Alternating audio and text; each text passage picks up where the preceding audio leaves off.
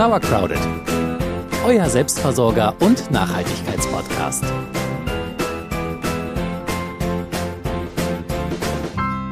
Es ist soweit. Ich musste die Hoodies wieder aus dem Schrank ausbuddeln. Es wird so langsam ein bisschen kühler draußen. Der Herbst schleicht sich an.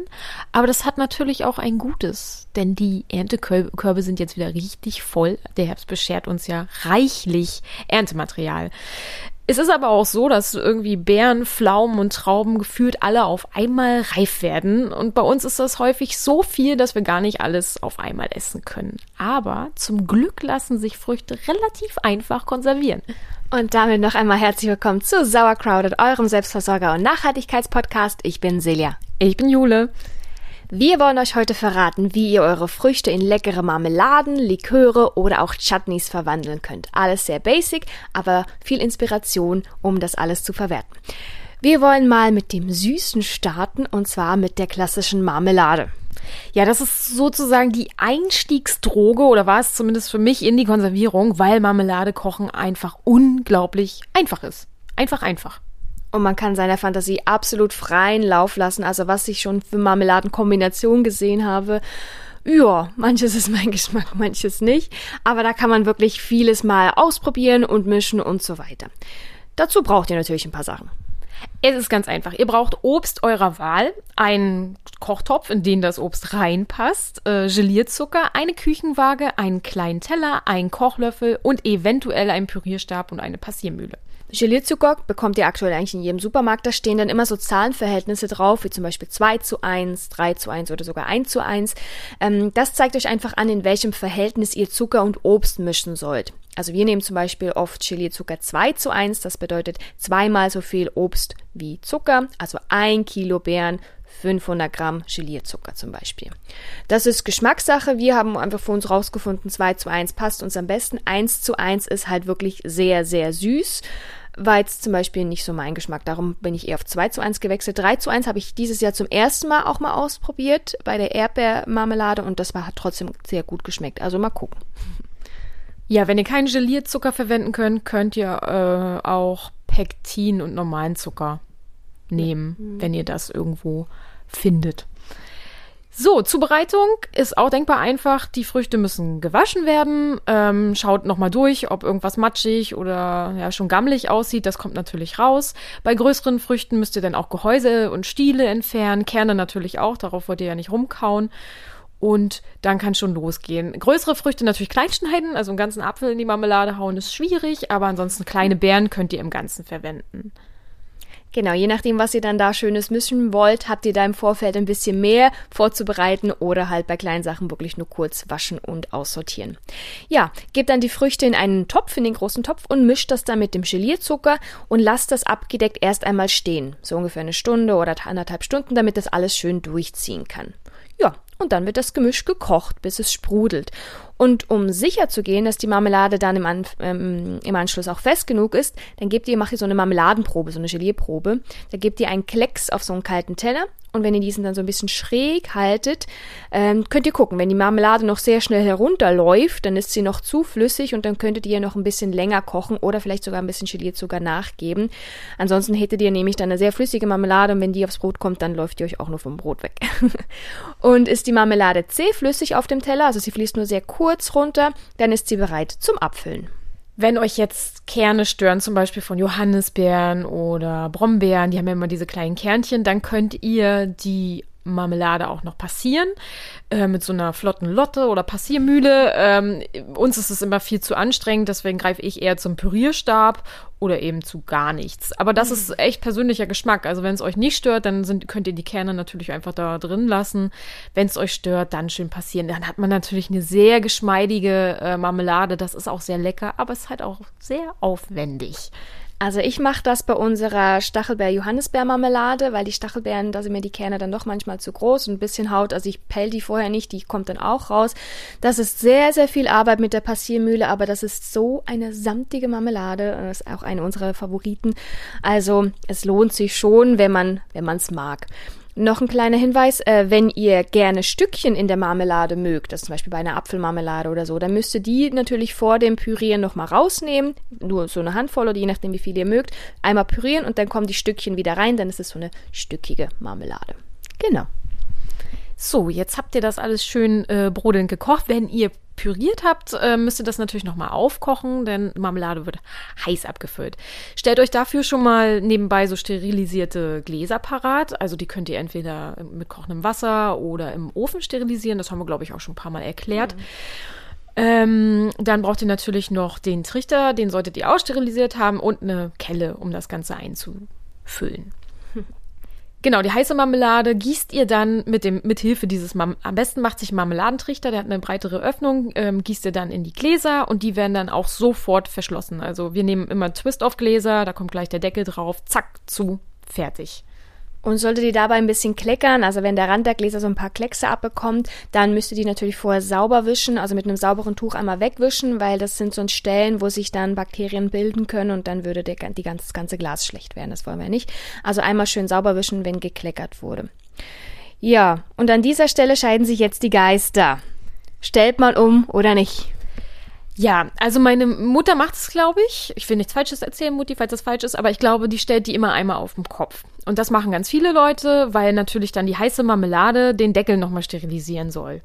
Aber es gibt halt Deckel, ähm, die haben so Weichmacher, enthalten Weichmacher, das haben wir, glaube ich, auch schon mal erzählt. Und die könnten sich lösen mit der heißen Marmelade. Deswegen sollte man sie nicht unbedingt umdrehen. Es gibt natürlich auch die Deckel mit diesen blauen Ringen drin, die sollen keine Weichmacher enthalten, da könnte man es wahrscheinlich machen. Ich persönlich drehe die, dreh die Gläser nicht um. Du? Ähm, im, Im allerersten Jahr habe ich das bei unseren Marmeladen noch gemacht, aber jetzt mache ich es auch nicht mehr. Ja, also das müsst ihr für, für euch rausfinden, ob ihr das wollt oder nicht. So, und dann passiert es, dass die Gläser abkühlen, wenn sie gut verschlossen sind und ihr hört immer so nach und nach so ein wenn das passiert, alles gut. Also, ihr könnt dann nachher prüfen, ähm, wenn die abgekühlt sind, ob es geklappt hat mit dem Vakuum. Wenn es sich so anhört, wenn ihr auf den Deckel drückt, dann hat es nicht funktioniert und dieses Glas Marmelade müsst ihr zuerst verbrauchen. Hört es sich so an, dann ist alles gut und das Marmeladenglas kann ins Regal und da mindestens ein Jahr stehen. Also das ist safe, das muss auch nicht weiter eingekocht werden. Das könnt ihr dann relativ lange lagern. Also wie ihr hört, Marmelade kochen ist echt ein Kinderspiel. Ähm, man kann sich total austoben und wenn man da schön sauber arbeitet, alles gut ploppt, dann hält sich das dank des Zuckers auch sehr, sehr lange und man kann das natürlich selber schnabulieren oder dann auch als Geschenk weitergeben. Apropos Geschenk, das nächste, was man mit dem ganzen Obst und den Beeren und so aus dem jetzigen Erntezeit machen kann, ist auch ein schönes Geschenk. Ja, es ist zwar nicht die gesündeste Variante, wir haben es, glaube ich, bei den Konservierungsmethoden auch schon mal erwähnt, aber Likör kommt halt oft gut an und lässt sich äh, wunderbar aus allen Beeren und Obsten, Öbsten machen? Früchten. Sagen wir Früchten machen. Ja, Likör ist auch super einfach herzustellen. Also es ist für uns äh, eher faule Menschen sehr geeignet. Ähm, das, was bei der Herstellung von Likör passiert, nennt man Mazeration. Also der Alkohol löst dabei die Aromen und Farbstoffe aus den Früchten heraus. Je nachdem braucht es ein bisschen länger Zeit oder weniger. Und das Ganze ergibt dann einen feinen Schnaps. Ja, der auch zum Beispiel bei schwarzen Johannisbeeren eine mhm. wunderbare Farbe, Farbe. annimmt. Mhm. So, ganz kurz. Also ihr braucht nicht viel. Ihr braucht wieder das Obst eurer Wahl. Ein großes verschließbares Gefäß, also zum Beispiel eine Schüssel mit Deckel würde sich eignen oder auch einen Topf könnt ihr nehmen, aber wenn möglich kein Metall. Ähm, ja, oder ein großes Glas. Genau, aber es muss halt gut verschließbar sein. Es sollte schon möglichst luftdicht sein. Ähm, damit keine Obstfliegen dran gehen und Ganz so. Ne? Genau, ähm, dann braucht ihr natürlich hochprozentiges, also Korn, Wodka, Gin, Rum. Also nicht alles zusammen, sondern entweder oder, wenn es geht. Ähm, und Kandiszucker. Und eventuell noch weitere Aromageber, wie zum Beispiel Zimt, Vanille, Nelken, Orangenschalen. Ingwer, ja, genau. sowas. Ja, und dann jede Zoo. Das ausgewählte Obst, das muss, müsst ihr dann eigentlich nur waschen und man kann in der Regel auch mit Stiel und Schale. Bei der Schale müsst ihr gucken, wenn sie Bitterstoffe bildet, dann nicht. Aber ansonsten kann das eigentlich so, wie sie ist, gewaschen zu Likör werden. Und wir stellen euch mal jetzt unseren absoluten Lieblingslikör als Beispiel vor. Also schreibt gut mit. Das ist wirklich ganz, ganz toll. Und wie gesagt, schmeckt gut, Farbe sieht gut aus. Das ist unser Cassis-Likör.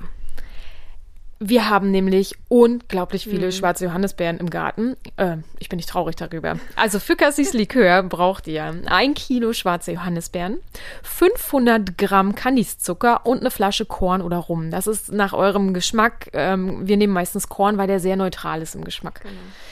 Ähm, und dann könnt ihr natürlich auch noch mit den Aromen spielen, wenn ihr wollt, und noch Vanille dazugeben oder Ingwer oder irgendwie sowas.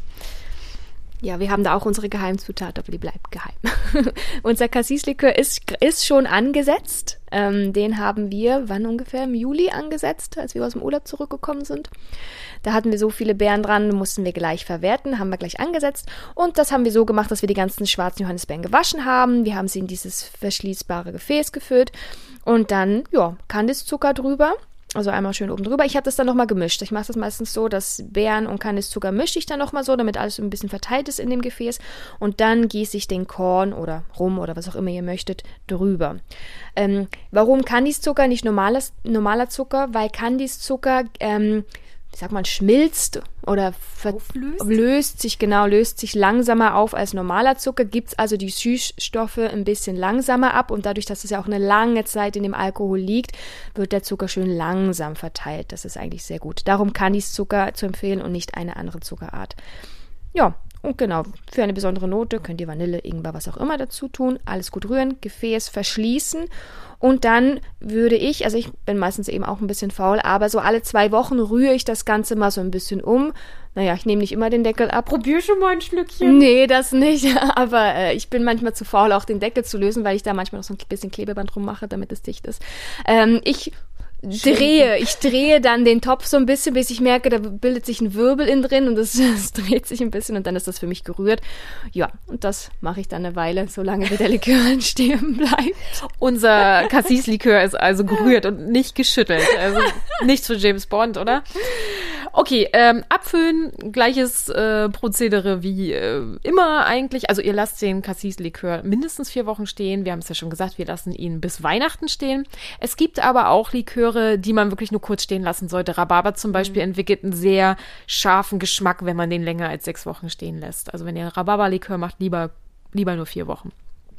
Okay, abfüllen in sterile Flaschen. Mm, ja, wir nehmen meistens äh, so alte Brauseflaschen, Plopflaschen. Hier gibt's irgendwie so eine heimgebraute Brause in, in diesen Plopflaschen. Das ist wesentlich günstiger, als wenn man die alle einzeln irgendwie im Laden kauft und funktioniert wunderbar.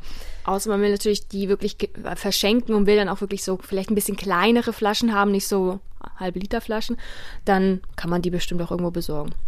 Ja, auf jeden Fall sterilisiert ihr eure Fläschchen und auch den Trichter. Wie immer, ähm, am besten gießt ihr das Ganze durch ein Mulltuch. Mhm. Also Mulltuch noch in den Trichter legen, dann das Ganze da durchgießen und dann habt ihr einen schönen klaren Likör. Die Flaschen könnt ihr dann einfach verschließen, da muss man nichts weiter mitmachen, denn da ist so viel Alkohol und Zucker mhm. drin, dass eigentlich Pilze keine Chance haben und auch irgendwelche anderen Keime nicht. Je nach Obst, was ihr wählt, kann natürlich passieren, dass da noch kleinere Trübungen oder so Schwebeteilchen drin sind und wenn die euch stören, dann könnt ihr dann doppelt sieben sozusagen. Ich mache das meistens beim Rhabarberlikör, weil der hat oft so kleine Schwebeteilchen, das finde ich nicht so schön, vor allem nicht zum Verschenken. Darum lege ich ein Mulltuch in ein feines Sieb, also im Prinzip doppelt gesiebt und fülle das so dann erst in den Trichter. Beim Cassis-Likör mache ich das nicht, da reicht mir das Mulltuch, da brauche ich kein Sieb dazu, das geht eigentlich problemlos.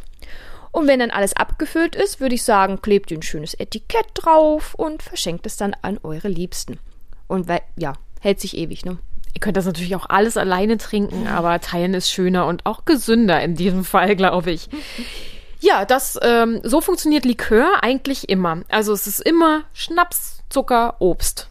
Und dann halt noch, was ihr als Aroma da, dazu haben wollt. Easy peasy. Jetzt machen wir mal weiter mit einer eher herzhafteren Variante, mhm. nämlich mit Chutney und Relish.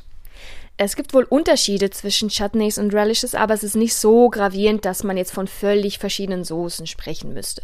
Also laut unseren Recherchen, Relishes kommen aus dem englischen Raum und sind fruchtig, würzige Pürees aus Gemüse, manchmal in Kombination auch mit Obst. Und die Chutneys, die kommen eher aus der indischen Küche, sind also anders gewürzt und bestehen meistens aus Obst und Gemüse. Und beim Relish, da erkennt man das Gemüse noch, also ist meistens ein bisschen gröber. Beim Chutneys ist es eher ein bisschen cremiger und mousseartiger. Aber die Basis für beides bilden immer Zucker, Salz und Essig. Ja, Chutneys und Relishes sind halt super, um auch Obst und Gemüse zusammenzubringen und das Ganze in die eher herzhafte Küche. Also schmecken super zu ja, Fleisch, wenn ihr Fleisch esst oder Käse, halt also zu herzhafteren Gerichten. Ähm, wir wollen das jetzt mal durch exerzieren mit euch am Beispiel Zwiebelchutney, glaube ich, ne? Mhm. Also generell braucht ihr halt Gemüse und Obst eurer Wahl, in diesem Fall dann Zwiebeln, ähm, Gewürze, ähm, oft auch noch Zwiebeln und Knoblauch zum, zum Würzen. Essig ist wichtig, Zucker ist wichtig, Salz ist wichtig. Ja, und ein Kochtopf und ein Kochlöffel. Und das war's dann, glaube ich, schon. Wenn ihr euch dann an die Zubereitung macht, dann solltet ihr euer Obst und Gemüse eher klein schneiden. Ihr könnt eure Zutaten mit dem Messer in kleine Würfelchen schneiden und zum Beispiel festeres wie Äpfel oder Zucchini, die könnt ihr auch raspeln. Ja, und das Obst, das wird, wird anschließend mit Gewürzen, Zucker, Salz und Essig vermischt und dann geht's in einen Topf. Ja, in manchen Rezepten wird jetzt an dieser Stelle Gelierzucker verwendet, aber eigentlich ähm, geht es eher übers Einkochen, dass die Konsistenz äh, so ein bisschen cremig wird. Ne? Also je länger man das kochen lässt, desto mehr Wasser verdunstet und desto cremiger wird das Ganze. Manche nehmen auch Stärke als Verdickungsmittel. Also wenn es euch am Ende zu dünn ist, könnt ihr auch mit äh, Stärke-Wasser-Gemisch das noch ein bisschen andicken. Vor dem Abfüllen solltet ihr alles auf jeden Fall mindestens fünf Minuten lang sprudeln kochen lassen, damit da alle Keime und so tot sind. Ne? Also so ein bisschen wie bei der Marmelade. Das Abfüllen, das funktioniert bei Chutneys und Relishes eigentlich wie bei Marmelade. Also stellt euch sterilisierte Gläser bereit, füllt die Würzsoßen heiß ein und verschließt die Gläser sofort. Und eigentlich sollte aufgrund des Zucker- oder Säuregehalts ein Einkochen nicht nötig sein. Ähm, guckt dann natürlich auch, ob es plappt, so wie bei der Marmelade. Ja, und geschlossene Gläser, die sind eigentlich mindestens ein halbes Jahr lang haltbar. Haben wir jetzt mal gelesen. Und wer jetzt Lust hat, ein Chutney nachzukochen, ein kleines Rezept haben wir euch auch auf die Homepage gestellt. Ja, für Zwiebelchutney habe ich letztens gekocht, war sehr lecker. Mhm. Ist sehr lecker. Existiert noch ein Glas. Eins ist noch da. Ja, und dann würde ich sagen, ihr könnt jetzt loslegen. Alle Sträucher, alle Bäume in eurer Nähe könnt ihr jetzt abernten. Wir machen demnächst auch noch einen Ausflug, ne, zur Streuobstwiese, weil wir haben bei uns im Garten nur so wenig Pflaumen und ich hätte gerne so viel Pflaumenlikör, Pflaumenmus. Ja, wenn ihr auch äh, keine eigenen Obstbäume habt oder auch zu wenig oder nur madige Pflaumen, ich glaube, unsere werden alle mhm. madig sein, die paar, die wir haben, dann könnt ihr auch mal in eurer Nähe rumgucken, ob es da wilde Obstbäume gibt, die darauf warten, geerntet zu werden. Bei uns sind das ganz oft in so verlassenen Gartenanlagen oder an Straßenrändern, wobei Straßenränder natürlich auch immer so eine Sache sind. Ähm, wenn ihr euch da nochmal genauer orientieren wollt, empfehlen wir euch die Karte von mundraub.org. Ähm, da kann man nämlich nach seinem Ort suchen und genau sehen, welche Bäume da in der Nähe zum Mundräubern bereitstehen. Und wir empfehlen euch natürlich noch unsere alte Podcast-Folge aus dem letzten Herbst, Wildes Obst. Da haben wir auch nochmal genau übers Mundräubern gesprochen. Dann könnt ihr euch auf die Suche machen und für Chutney und Likör leckere Pflaumen, Äpfel und sonst was sammeln. Dann wünschen wir euch dabei viel Spaß, sagen vielen Dank fürs Zuhören und bis zum nächsten Mal. Tschüss. Tschüss.